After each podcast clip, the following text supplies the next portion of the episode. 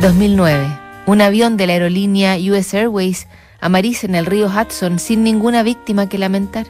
Barack Obama se convierte en el cuadragésimo cuarto presidente de Estados Unidos y el primero afroamericano. La gripe porcina alcanza el nivel de pandemia, la primera del siglo XXI. La banda Oasis se separa y Michael Jackson deja de existir. Ese año, la actriz Emma Thompson es invitada a participar de una iniciativa que ya hemos revisado en Notables, escribir a una Emma Thompson de 16 años. La formidable actriz británica acepta el desafío y le dice, 29 de mayo de 2009, querida Em, de 16, me doy cuenta de que eres joven y estás enamorada y que nada de lo que digan los viejos parece relevante, pero viendo que soy yo, es decir, tú, es decir, nosotras, creo que vale la pena intentarlo. Dos consejos principales de 50 a 16. 1.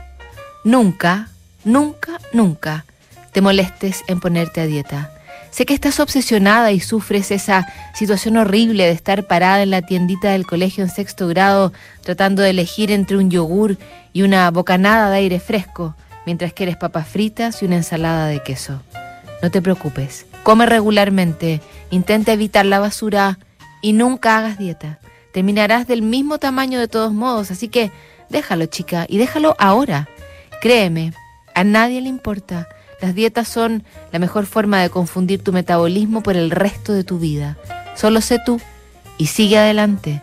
No puedo decirte cuánto tiempo y energía ahorrarás y cuánto más feliz serás.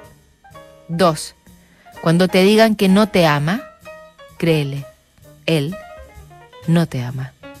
Eso es todo. Todos los demás errores que cometas valdrán su peso en oro. Te quiero, M.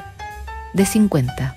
Tan precisa, tan encantadora, tan lúcida Emma Thompson con su público, su trabajo y también en esta carta para una joven Emma que fue parte de la publicación Dear Me, a letter to my